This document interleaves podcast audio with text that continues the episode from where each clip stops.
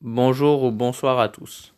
Aujourd'hui, j'aimerais vous parler des moyens pour faciliter l'éducation artistique d'une personne dyspraxique. Le professeur se doit d'être tolérant par rapport à la précision des tracés, ainsi que pour euh, les manques par rapport aux soins du dessin.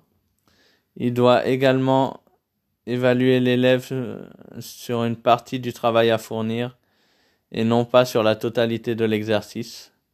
Tous les dessins ayant un point de fuite ou bien ceux en trois dimensions seront très difficiles à effectuer pour nous autres, euh, notamment à cause des perspectives, de notre lenteur, de notre mauvaise visualisation dans l'espace.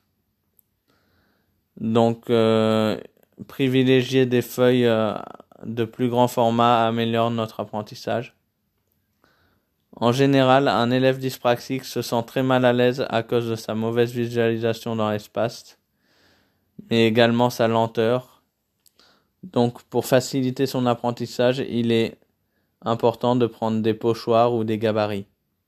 Merci de m'avoir écouté. À bientôt.